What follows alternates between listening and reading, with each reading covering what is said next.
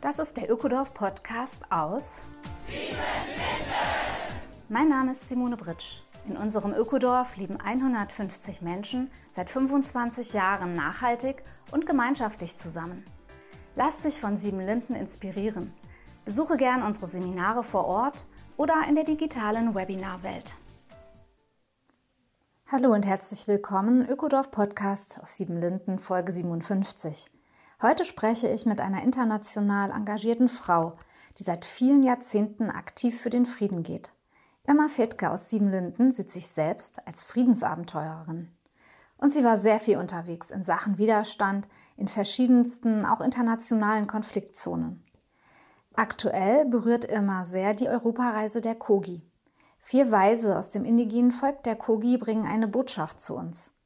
Frieden und auch Krieg beginnen in unseren Gedanken. Daher sollten wir unsere Gedanken immer wieder in Ordnung bringen. Hallo Irma. Hallo Simone. Ich freue mich, dass wir uns zusammensetzen und ein Gespräch aufnehmen über viele große Themen heute.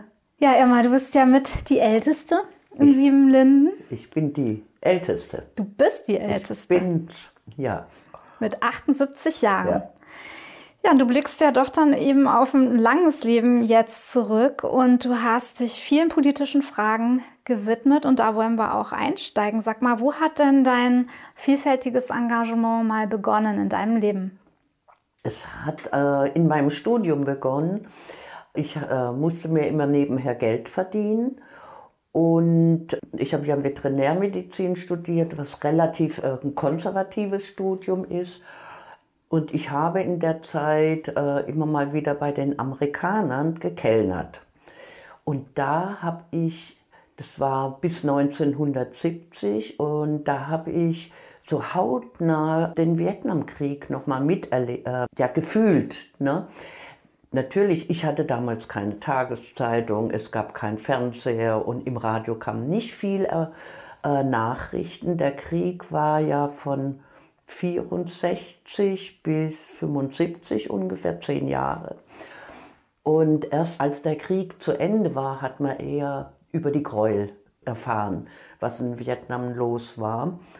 Aber ich habe schon gemerkt, wie die Amerikaner in den Krieg geschickt wurden. Also wo ich da gekellnert habe bei äh, Gießen, wo ich studiert habe, da waren junge Menschen, junge Männer da, die dann gesagt haben, ich verabschiede mich heute von dir, äh, ich fliege morgen nach Vietnam und ich gehe in den Krieg. Und da habe ich erfahren, äh, wie die manipuliert wurden. Die haben mir erzählt, sie wurden zum Teil betrunken gemacht und mussten dann unterschreiben. Oh. Und das, das war richtig hart. Ich kannte ja diese jungen Männer dann über Wochen durch, durch das Kellnern. Und äh, was, sie, was sie auch mit denen gemacht haben, man hat ihnen mehr Geld versprochen oder was ich da gespürt habe, ist eben diese Form von Rassismus. Die jungen weißen Amerikaner konnten sich äh, aus den höheren Mittelschichten oder sowas, konnten sich freikaufen, aber Schwarze und äh, Natives eben nicht. Ne?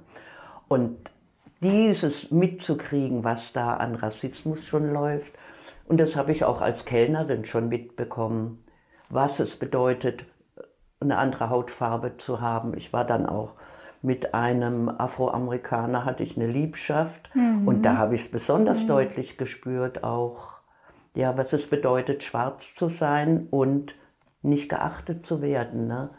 Und das war ja auch ein äh, Vietnam-Kämpfer, der Geliebte damals.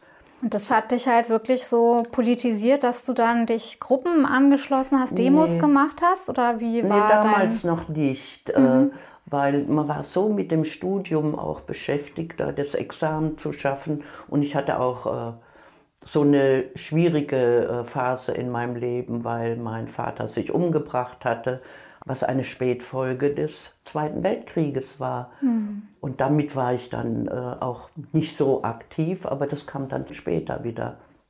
Wann bist du das erste Mal auf die Straße gegangen oder hast, weiß ich nicht, Flugblätter gedruckt oder dich einer Initiative angeschlossen? Das war, letztendlich war das an der Startbahn 18 West. Mhm. Ich bin 1980 von Berlin wieder nach äh, Region Frankfurt gezogen Und plötzlich habe ich gemerkt, ja, der Wald, in dem wir uns erholen, äh, der wird abgehackt für eine Startbahn. Und dann war ich aber ruckzuck, ich hatte eine Tierarztpraxis aufgemacht, Kleintierpraxis. Und dann war ich ruckzuck in dieser Bewegung drin. Ich weiß gar nicht mehr, wie, wie das so schnell kam, aber es war einfach da. Und da bin ich damals, die Alarmliste war mal mit drin und hat Flugblätter verteilt. Und, aber es war schon eine tolle Zeit. Und mitzuerleben, ja, ich habe so den ersten brutalen Polizeieinsatz äh, erlebt, wo wir da auf dem Boden saßen und äh, friedlich gesungen haben. Und dann kam so eine bayerische Einheit und trampelte den Leuten auf den Köpfen rum. Ne? Und die schrien und nee, es war so ein Entsetzen. Und ab dem Zeitpunkt bin ich eigentlich dauernd in den Wald gegangen, um den Wald zu verteidigen, das Hüttendorf aufzubauen. Ja. Im Wendland dann? Das Im Wendland äh, hm. war ich damals nicht, aber wir sind dann nach Wackersdorf gefahren und wir hatten an der Stadtbahn über ein Jahr ein Hüttendorf, ein ja. funktionierendes Hüttendorf. Und ich in meinem Beruf war dann die Tierärztin noch vom Hüttendorf. Die jungen Leute, die Dauerbesetzer waren, die hatten, kamen ja mit Hunden dort an, kamen zu mir in die Praxis Natürlich hat man da alles umsonst behandelt, kam auch mal mit einem Wildschwein. Also es war eine spannende Zeit und es war diese Zeit, wo ich gemerkt habe, wie wichtig das ist, so ein Zwischenglied zu sein zwischen den sogenannten, waren das die Punks oder sowas, und der Bürgerlichkeit und zu sehen, wie man sich verträgt auch und wie man sich gegenseitig unterstützt. Diese Bewegungen waren einfach äh, toll. Und durch die Startbahnbewegung man natürlich noch andere Sachen erkannt. Ne? Dann kamen Native Americans äh, an die Startbahn und haben gesagt, ja, bei euch ist ja auch äh, Krieg und, und Verfolgung. Oder wir äh, sind Menschen nach, zum Beispiel nach Nagasaki geflogen, wo auch ein Flughafen gebaut werden sollte. Ne? Nee, man hat ständig ähm, mit der Friedensbewegung auch zu tun gehabt, weil man wusste, der, die Startbahn ist für den Krieg gebaut. Mhm. Und als der Irakkrieg war, wurde sie auch dafür benutzt. Ne?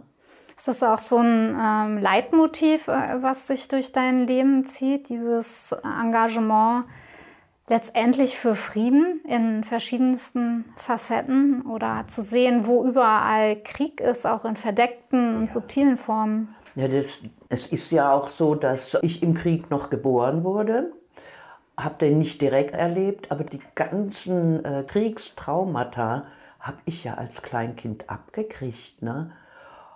Also für mich war das unmöglich, mir vorzustellen, mein Vater ist als 20-Jähriger in den Krieg gezogen und tötet in Frankreich und Russland die Väter anderer Kinder. Also es war mir, irgendwann wurde mir das klar wie sinnlos und warum töten wir Menschen, die wir nicht kennen, ne? die uns noch nicht einmal was getan haben. Also so habe ich als Kind auch gefühlt. Ne? Und dann gab es noch diese Tabuthemen von äh, Auschwitz und Holocaust.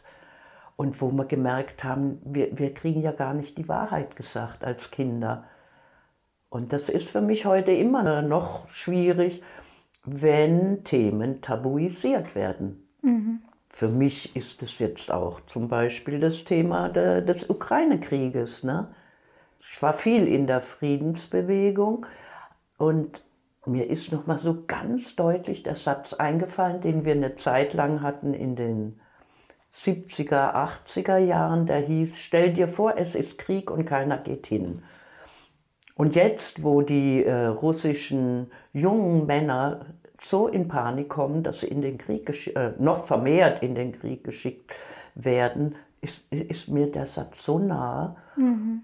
Und ich hoffe sehr, dass sowohl russische Deserteure als auch ukrainische Deserteure aufgenommen werden. Für mich ist es absurd, diese Diskussion im Bundestag, in der Politik, jetzt zu sehen, dass sie russischen Deserteuren die Flucht ermöglichen oder das Reinkommen nach Europa. Aber wenn ein ukrainischer Soldat äh, desertieren will, soll er das doch bitte auch. Irgendwie, es muss ein Zeichen sein, dass der Krieg gestoppt wird. Mhm vom ganzen Volk. Und es ist ja nicht der einzige Krieg auf der Welt, das ist ja das Schlimme. Aber so nah wie er jetzt ist, ähm, waren wir lange nicht mehr. Ne? Wobei du ja auch in Krisengebiete gereist bist. Ja. Vielleicht magst du uns da noch ein bisschen mhm. erzählen. Ja, durch die Startbahn war, wurde man ja auch ganz wach, was ist in der ganzen Welt los. Und ich habe damals schon 79 verfolgt, wie sich die äh, nicaraguanische Bevölkerung von einer 60-jährigen Diktatur befreit hat. Und das zu fühlen, dass sich ein Volk wehrt, war damals noch ganz wichtig. Ne? Und die hatten ja dann den Sieg der Revolution, das war 1979. Dann wurde uns klar, jetzt wird äh, Nicaragua angegriffen durch die Weltmächte und dann hat ja USA auch diesen Kontrakrieg äh, mitfinanziert und propagiert. Und da ähm, kam so eine tiefe Empörung in mir hoch. Ich habe äh, dann, hatte ich mal kurzfristig einen Fernsehapparat und habe gesehen, die nicaraguanischen Bauern äh, werden auf ihren Feldern entführt, erschossen, getötet von den Kontraheeren, die von Costa Rica oder Honduras kamen. Und das fanden wir dermaßen empörend. Und äh, dann gab es ja diese Solidaritätsbewegung, wo viele Menschen aus aller Welt sind nach Nicaragua geflogen und wollten diese Errungenschaften der Revolution verteidigen. Ne?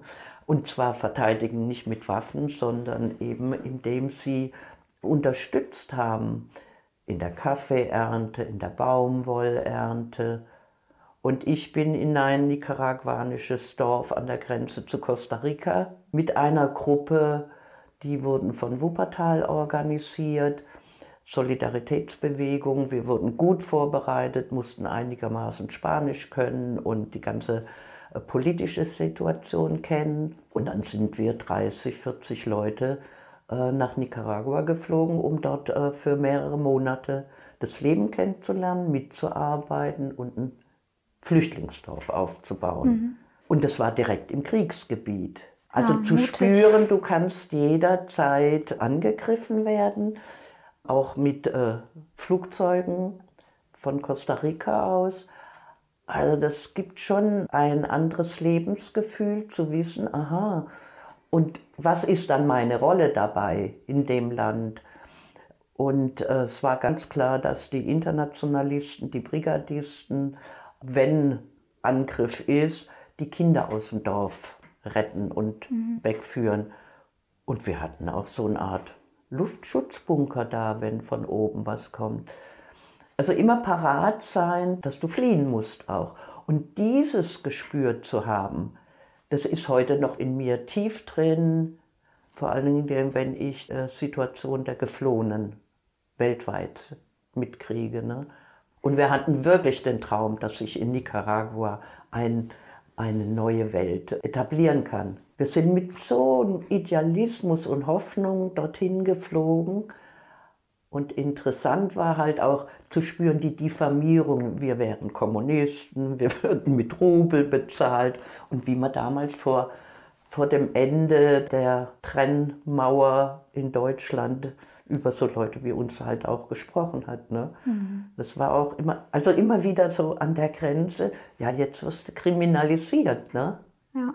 Für das, was ich mein, du tust. Du, hast dich ja nie gescheut, eine Außenseiterin zu sein. Aber bevor wir so zu deinem Schritt in die Ökodorf-Welt kommen, vielleicht kannst du einfach noch mal ein paar Stationen nennen, die du besucht hast, mehr so wie Schlaglichter, wo du an Orte gefahren bist, ja, wo einfach Krieg, Umweltzerstörung mhm. äh, eine internationale Öffentlichkeit auch gesucht mhm. hat. Also für mich war schon ganz wichtig, äh, in Deutschland auch sehr aktiv zu sein, so wie äh, Atomkraftwerke, Wackersdorf, Gorleben war ich damals nicht so oft oder gar nicht. Oder Geflohene zu unterstützen vor den Unterkünften derjenigen, Präsenz zu zeigen, weil das äh, gab ich nach Siebenlinden zog, die Überfälle auf Flüchtlingsheime für mich war noch ganz wichtig äh, letztendlich die Situation der Kurden und Kurdinnen. Da bin ich ja dann auch äh, dreimal, ehe ich nach Siebenlinden ging, ne, nee, zweimal ähm, nach Kurdistan mitgeflogen, um das zu erfahren. Und immer ging es eigentlich darum, was bedeutet äh, unsere Präsenz von uns Internationalen mhm. in diesen Ländern. Das bedeutete immer wieder einen Schutz von äh, Minoritäten, ne, die verfolgt werden. Also Kurdistan war ja massiv.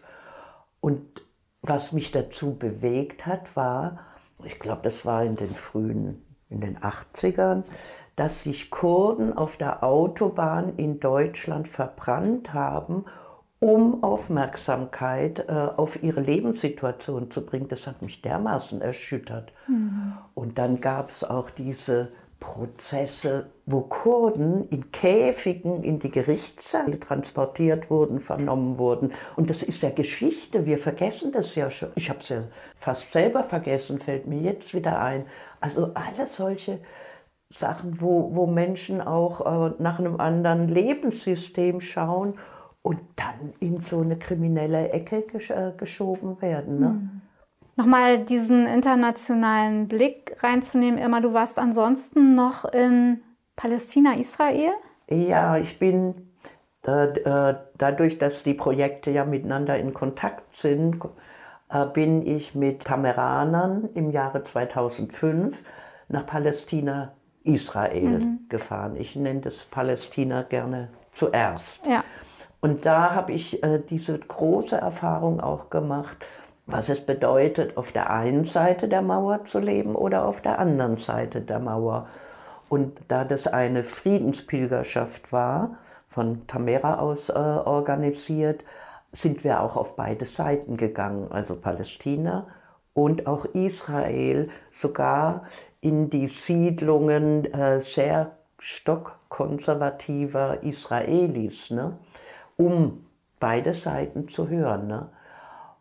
Und was äh, für mich war es erst möglich, äh, so eine Reise mitzumachen, weil ich vorher zweimal in Auschwitz war. Und das war so eine mhm. tiefe Versöhnung für mich und für, äh, mit, mit der Generation meiner Eltern und mit der deutschen Geschichte, also mit Überlebenden oder den Kindern der Überlebenden vom Holocaust gemeinsam zu trauern, zu weinen und, und auch dann noch am Abschluss ein, ein sogenanntes Fest zu feiern. Das war für mich äh, so wichtig für die globale Versöhnungsarbeit mit Traumata der Nationen. Äh, Deutschland lebt ja heute noch unter dem Trauma des äh, Holocaust und benimmt sich dadurch, äh, also politisch gesehen, manchmal sehr daneben. Ne? Mhm. So, da war ich. Ja, nun bist du ja schon, ich weiß nicht, etwa 25 Jahre verbunden mit dieser ganzen Ökodorf-Bewegung. Mhm. Also du bist so ein bisschen vom politischen äh, Parkett dann auch in diese Welt von Gemeinschaft und Nachhaltigkeit vor Ort mhm. leben und hast Sieben Linden ja mit aufgebaut. Mhm. Also ausschlaggebend war für mich auch nochmal, ehe ich mich entschieden habe, äh, nach Sieben Linden zu ziehen, war ich ja äh, schon im Verein und so, da gab es das Sieben Linden noch nicht so. Ich war ja 1992 bei, der ersten, äh, bei den ersten Treffen. Ne? Aber ausschlaggebend, dass ich meinen Beruf früher aufgehört habe, war für mich nochmal äh, zu erkennen, ich wurde von Kurden gefragt, ein Jahr vorher, ob ich bereit wäre, als begleitende sogenannte Ärztin oder sowas, äh, die Guerilla zu begleiten ne? in Kurdistan, die ja heftig gekämpft hat. Und dann bin ich ja wirklich tief in mich. Ich, ich war dafür, ich war ja wütend, äh, was da alles geschieht. Aber mir wurde klar, die Blutspur, die auch eine Guerilla hinter sich äh, lässt, die möchte ich nicht mittragen müssen. Und da bin ich dann richtig frohen Herzens, habe ich mich entschieden, äh, weiterhin Politik in Deutschland machen und äh, für mich entschieden, dass äh, ich ein Leben der anderen Art führen will, in Gemeinschaft. Und ja, wo der innere Frieden auch äh, möglich den äußeren Frieden irgendwann bringt. Hm. Und das war, war sehr wichtig, dass ich diese Schritte, zwar Befreiungsbewegung, äh, gerne noch unterstützt hätte, aber das, das ging einfach nicht mehr. Ja, ich meine, es hat ja auch so einen ganz kriegerischen ja. Aspekt. Also wenn, wenn du von deinem Hintergrund für Frieden gehst, kann ich das sehr gut verstehen, dass ja. du diesen Schritt nicht ja, machen konntest, auch wenn die Handlung vielleicht sehr verständlich ist, dass man sich irgendwann wehren möchte, wenn man so lange unterdrückt Fall. wurde. Aber äh, ich habe einfach auch gemerkt, je länger wir an so einer Mauer stehen und kämpfen, desto aggressiver werden wir selbst. Mhm. Ja. Und da, das war für mich so ein äh, Knackpunkt, wo ich gesagt habe, nee, so kommen wir nicht weiter auf diesem Planeten. Mhm. Aber als Kind habe ich immer gefragt, warum haben sich die Menschen, die in die Gaskammern getrieben wurden, nicht gewehrt? Ne? Und das hat lange an mir gearbeitet. Mhm. Aber jetzt später hat man ja erfahren, natürlich haben sich manche gewehrt und immer wieder in der äh, Hoffnung gelebt, es stimmt alles nicht. Und manchmal denke ich auch heute, wenn so seltsame Dinge in der Politik geschehen, denke ich, stimmt das oder stimmt das nicht? Ne? So wie jetzt dieser Ukraine-Krieg, der, der macht mich sehr nachdenklich, mhm. was da geschieht. Und in der Friedensbewegung war für mich einer der wichtigen Sätze, die ja von der Ex-DDR rüberkam, äh, Schwerter zu Pflugscharen. Ne? Und unter dem Transparent sind wir viel, viel, viel gegangen. Ne? Und dann kam die Entscheidung, ja, rechtzeitig, rechtzeitig in so ein Ökodorf zu ziehen. Nicht, äh, wenn ich erst die Rente kriege, sondern das Risiko gehe ich ein, dass mein Gespartes vielleicht doch nicht ganz reicht, aber irgendwie kommst du durch. Also dieses Vertrauen haben in mhm. die Zukunft. Das, das war damals schon stark. Ja, und dann bist du ja noch mal äh, zu ganz neuen Ufern aufgebrochen. Nach einigen Jahren Ökodorfleben war dir Siebenlinden zwar ans Herz gewachsen, ja. aber doch irgendwie noch der Ruf in dir mehr Weltpolitik auch zu beeinflussen und bist nach Portugal gegangen. Ja, da war das Angebot von Tamera Portugal eine dreijährige Ausbildung zu machen in Friedenskonfliktforschung, globale Friedenssichten und sowas.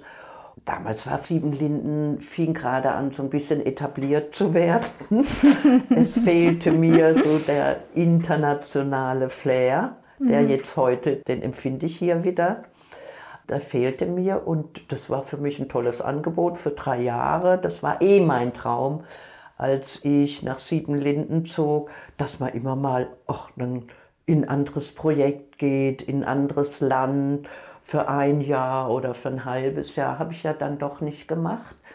Aber das war schon ein Traum, äh, weil ich bin ja schon doch irgendwo ein unruhiger Geist und ich habe es mir nicht mehr erlaubt, einfach Urlaub irgendwo zu machen im im Ausland. Ne?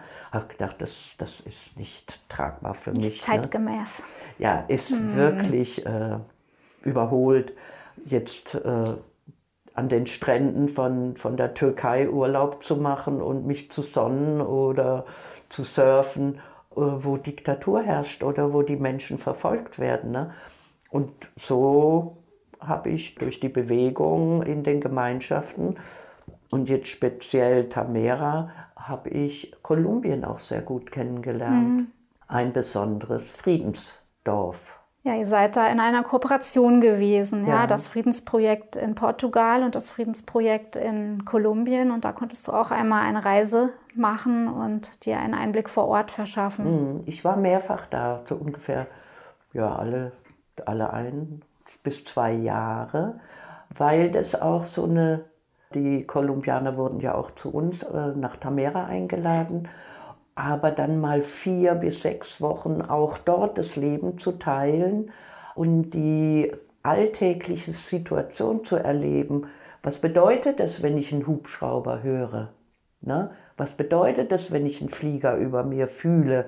Und wie beobachte ich die Kinder? Wie rennen die weg und haben die Angst? Also so ein, die Lebenssituation von äh, Menschen, die nicht so privilegiert sind, äh, richtig hautnah zu spüren Und immer wieder aber zu wissen, ich persönlich äh, mit meinem Reisepass, nach ein paar Wochen bin ich wieder raus aus der Situation. Also dieses Privileg, in der ganzen Welt rumreisen zu können und relativ sicher zu sein, das hat auch eine Verantwortung.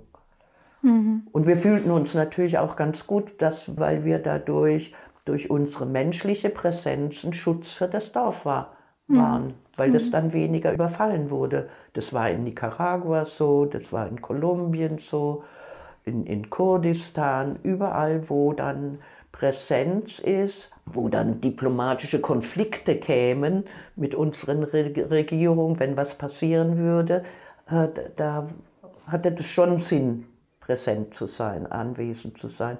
Und es entwickelten sich auch schöne Freundschaften dadurch. Ne? Ich bekomme auf jeden Fall eine Gänsehaut immer, wenn du hier so sitzt oh. und erzählst, dass du ja, dich ja quasi auch selber als Schutzschild so für andere ja, ja so hergegeben hast. Auch mm. sehr ich Selbstlos. Letzte, ich war das letzte Mal in dem kolumbianischen Dorf, äh, was da heißt San José de Apartado. An der panamesischen Grenze ist es, was, wo eben 10% der Bevölkerung brutalst ermordet wurden bislang, weil sie sich nur gewaltfrei für ihr Friedensdorf eingesetzt haben. Ja, Mensch, ich meine, das klingt auch alles nicht gerade sehr aufbauend. Also es gibt so viel ähm, Gewalt und so viel frustrierende Nachrichten. Gibt es denn für dieses kolumbianische Friedensdorf Hoffnung immer, wenn du da auch noch Kontakt derzeit hast? Im Moment gibt es für mich eine große Hoffnung für ganz Kolumbien. Denn Kolumbien hat seit Juni, Juli diesen Jahres einen neuen Präsidenten. Und zwar ist es äh, sogar ein Ex-Guerilla-Kommandante. Er ist ein ganz linker und er wird äh, Assistenz haben auch von Gloria Quartas, einer äh, sehr berühmten kolumbianischen Frau, die oft äh, auch in Tamera war und die radikal für den Frieden gehen und für die äh, Frauen, mhm. für den Schutz mhm. der Frauen und gegen Ausbeutung. Und der hat sehr schöne äh, Regierungserklärung abgegeben und dadurch äh, denke ich, also auch dieses äh, Dorf, das Friedensdorf San Jose, hat Hoffnung, dass sie besser geschützt werden. Und dieser neue Präsident, Gustavo Pe äh, Petro, der hat gesagt, die kolumbianische Armee, das Militär muss ein Friedensmilitär werden was Umweltschützer, Aktivisten schützt, was den Tropenwald schützt und sowas. Also da ist für mich jetzt seit kurzem ein Hoffnungsschimmer für dieses Dorf. Und von diesen Hoffnungsschimmern haben wir ja immer gelebt. Ja. Und lebe ich auch heute noch. Ne? Ja. Und Hoffnungsschimmer ist für mich ein Ökodorf Siebenlinden ja natürlich auch. Ne? Wir brauchen Friedensdörfer, wo die Menschen an sich arbeiten und sehen, aha, hier bin ich, hier stifte ich ja Krieg mit meinen Bemerkungen, mit meinen äh, miesen Gedanken, die nicht immer friedlich sind. Ne? Das ist ja eine hohe Kunst, immer friedliche Gedanken zu haben, habe ich auch nicht immer. ja, mit Irma kann man sich schon auch mal ein bisschen streiten, aber ja. das ist ja auch ähm, kein äh, Krieg, wenn wir mal verschiedener Meinung ja. sind oder ja, da auch ringen einfach, mhm. ja, manchmal. Es freut mich zu sagen, dass du nach 16 Jahren zurückgekommen bist, war ein bisschen länger ne, als drei Jahre. Jetzt mhm. lebst du wieder in Ökodorf äh, Siebenlinden mit uns. Und wir waren ja neulich auch zusammen, das ist noch so ein schöner Bogen, vielleicht auch zu Kolumbien, auf einer ja, ganz berührenden äh, Veranstaltung, nämlich mit den Kogi. Die Kogi, das ist ein indigenes Volk, das in Kolumbien ja im Prinzip auch noch aus als Folgeerscheinung der Kolonialzeit in den Bergen lebt, sich zurückgezogen hat aus der, dem Kontakt mit den Weißen ganz stark. Und diese Kogi sind seit vier Wochen in Deutschland mit vier Vertreterinnen unterwegs mit einem sehr friedlichen Anliegen und mit einer eigenen Mission. Was hat dich zu den Kogi gezogen, als du gehört hast, dass sie nach Deutschland kommen neulich? Naja, ich äh, habe die Kogis ja auch schon in Kolumbien gesehen und erlebt. Und das so als Vorspann, sage ich mal, für mich, ich wusste von den Kogis schon längst, weil es gibt schon äh, längere Zeit, habe ich ein Buch gehabt äh, mit dem Titel Die großen Brüder. Die Kogis nennen sich ja die großen Brüder äh, und die Hüter der Erde. Und wir, wir anderen, wir Weißen, wir sind die kleinen Brüder. Und was, äh, da habe ich die Situation der Kogis äh, schon mal erfahren aus dem Buch dass sie seit fünf oder 6.000 Jahren äh, immer, immer noch versuchen, ihre Kultur zu erhalten. Ne? Und man weiß ja durch, durch die Eroberung Lateinamerikas, äh, durch die Conquistadores, dass die Indigenen verfolgt wurden oder missbraucht wurden und dezimiert wurden. Es sind ja Millionen indigener Menschen in Lateinamerika innerhalb von 50 Jahren, Millionen Menschen umgekommen. Und ich habe die Kogis in Bogotá im Goldmuseum gesehen, wie sie in ihrer weißen Kleidung vor den Vitrinen stehen und ihre Schätze ihrer Ahnen, die diese Goldkunst äh, angefertigt haben, betrachten mussten. Und das hat mich ja jedes Mal also sehr berührt. Ne? Und jetzt zu erfahren, die Kogis kam, äh, kommen nach Deutschland, äh, das war mir ganz wichtig, die zu treffen und nochmal ihnen, ja, sie richtig zu sehen, nicht nur aus Büchern oder aus dem Film zu erfahren, welche Art von Friedenskultur sie leben und auch welche Botschaften sie an uns bringen, weil sie sagen, wir stehen am Ende des Abgrunds gemeinsam. Und die, die jüngeren Brüder, also wir, die Industrienation, ihr äh, konntet mit der Technik kommen, aber schaut doch mal, welche Technik lebensbejahend äh, ist und was lebenszerstörend ist und wo können wir gemeinsam was ansetzen, denn klimatisch, das spüre ich ja so und so schon lange, wir sind jetzt wirklich an der Grenze angelangt und müssen aufpassen, dass wir nicht diese berühmten Kipping Points überschreiten, wo dann nichts mehr geht. Ne? Und aus diesem Grund sind die Kogis ja auch da, um das, um zu sehen, wo können wir gemeinsam mit uns in Kontakt zu treten? Ja, ich weiß, dass dich das auch sehr berührt, immer, dass eben nach dieser Zeit der Unterdrückung und der, ja, der Morde letztendlich an, an ihren Vorfahren, dass sie wieder auf uns zukommen ja. und ein Angebot eigentlich machen, ihr Wissen, mhm. ihre Weisheit zu teilen mit uns, den eigentlich äh, sehr übergriffigen Weißen. Was ist die Kogi-Botschaft für Frieden, die dich wirklich ähm, auch inspiriert hat, die du weitergeben möchtest, auch jetzt an die, die zuhören? Die Hauptbotschaft ist immer wieder, die Dinge in Ordnung zu bringen. So haben die das äh, genannt. Wir müssen die Dinge wieder in Ordnung bringen. Das heißt eben auch, was ich vorhin auch schon mal sagte, unsere Gedankenwelt. Ja, und wir müssen schauen, wo sind wir innerlich friedlich oder unfriedlich, wo kriege ich eine Wut. Und da haben die Kogis ja sehr, sehr schön in Tempelhof geschildert, wie sie damit umgehen. Ne? Also, dass sie zusehen, dass sie sich immer wieder treffen in ihren Gruppierungen und schauen, äh, können wir uns reinigen, uns Menschen reinigen und wieder in Ordnung bringen und auch unsere Natur um uns herum. Ne? Und die Kogis, also was mich fasziniert ist, dass die eine friedfertige Kultur über 5000 Jahre erhalten konnten. Es ist eine der wenigen Bevölkerungen, wo ich sage, die haben nie eine Waffe in der Hand gehabt. Mhm. Und da denke ich, jetzt wo der Krieg so nahe ist hier in Europa, wir müssen was ändern äh, auf unserem Planeten Erde. Es muss aufhören, Waffen zu produzieren. Mit der Produktion der Waffen fängt der, der Krieg an. Ne? Also bei den Kogi fängt schon mit Sport der Krieg an. Die ah, sagen das nämlich, dass äh, sportliche Wettkämpfe und ja. so weiter und dieses Training auch ja. dafür, dass das für sie schon etwas Kriegerisches hat und dass sie beobachten, dass Völker, die eben ganz friedlich leben, im Prinzip diese Disziplinen von sportlichen Aktionen gar nicht ja. so haben. Die Kogi sagen, wir arbeiten und dabei benutzen wir uns unseren Körper in einer gesunden Art und Weise und das war es dann mit Sport ja. gewesen. Ne? Und das hat mir ja so gut gefallen, das zu hören, weil Sport ist immer Wettkampf. Einer gewinnt und einer verliert im Schnitt. Ne? Und uns gedanklich klar zu machen, wo wir überall ja kriegerisch sind. Und das ist schon allein beim Sport. Ne? Oder unsere ganze Technik. Die Kogis haben auch gesagt, ihr habt so viel Technik, dient die wirklich dem Leben?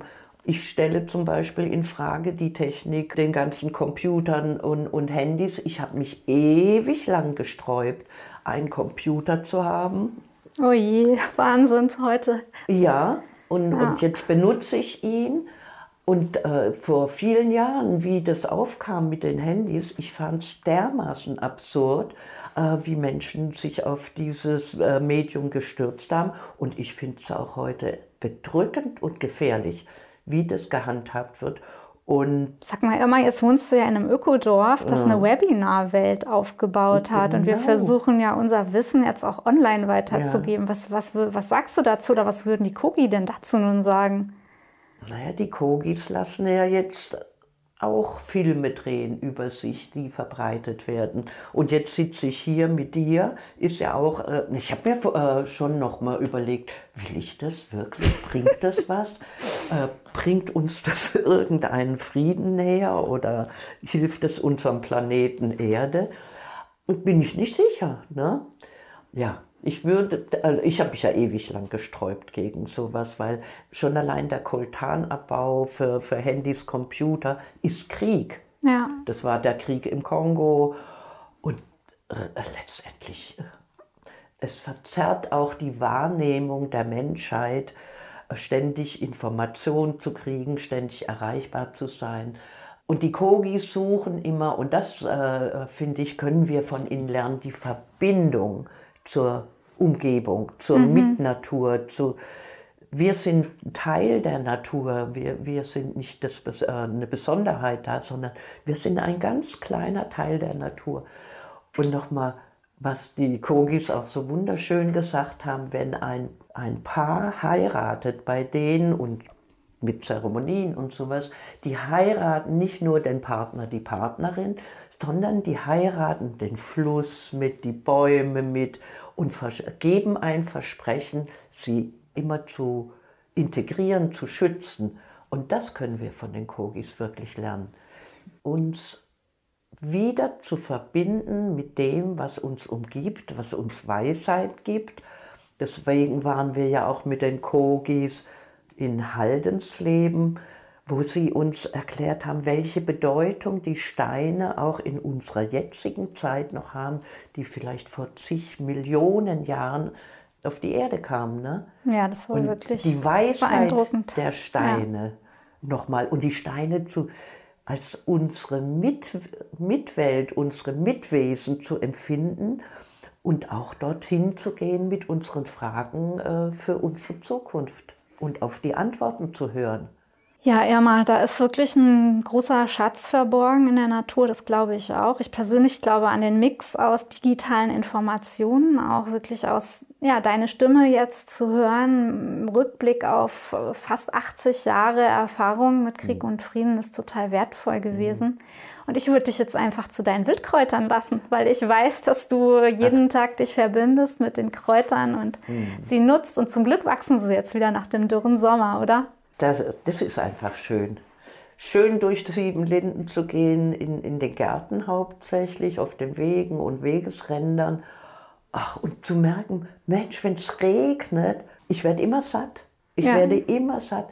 Und uns ist äh, auch in Tamera schon, haben wir dieses Jahr gesagt, wenn es nicht mehr regnet, dann ist auch die, diese Ressource oder diese letzte Möglichkeit, äh, durch Wildkräuter, Wildkräuterwissen uns äh, länger am Leben äh, zu erhalten oder wertvoll, die geht ja flöten. Wenn es nicht mehr regnet, haben wir keine Wildkräuter. Und Wildkräuter ist für mich einfach, es wächst und du musst dann nicht dafür arbeiten. Das ist ein Geschenk der Natur an uns und wir müssen das viel mehr nutzen. Dann wünsche ich dir da einfach jetzt einen ganz schönen Nachmittag da draußen und ein schönes und eine leckere Wildkräutermahlzeit. Ja, ich danke dir. Danke, Irma. Mit Pilzen. Oh, stimmt. die Pilze. Das war sie, die neue Folge des Ökodorf Podcasts aus Siebenlinden. Besuche uns auf www.siebenlinden.org oder komm zu Seminaren ins Ökodorf Siebenlinden in die ländliche Altmark. Auch in unseren neuen Online-Kursen der Webinarwelt kannst du alles über Nachhaltigkeit und Gemeinschaft lernen. Der Ökodorf Podcast aus Siebenlinden ist eine Produktion vom Freundeskreis Ökodorf e.V.